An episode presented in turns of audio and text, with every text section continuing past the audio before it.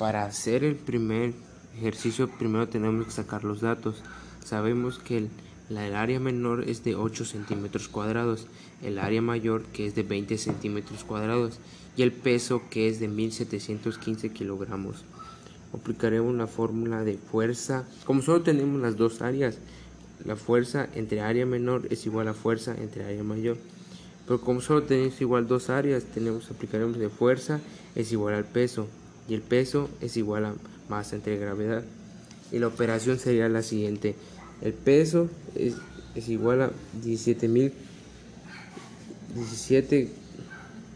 17.715 kilogramos multiplicado entre 9.8 metros sobre segundos.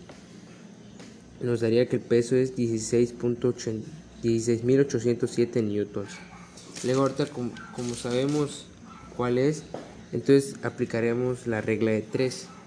La fuerza entre 8 centímetros cuadrados, que es el área menor, y el otro, y la, masa que es 18.67 newtons entre 20 centímetros cuadrados, que es la, la, fuerza mayor, y nos daría que es 67, 6722, nos daría que es 6.722 8 newtons.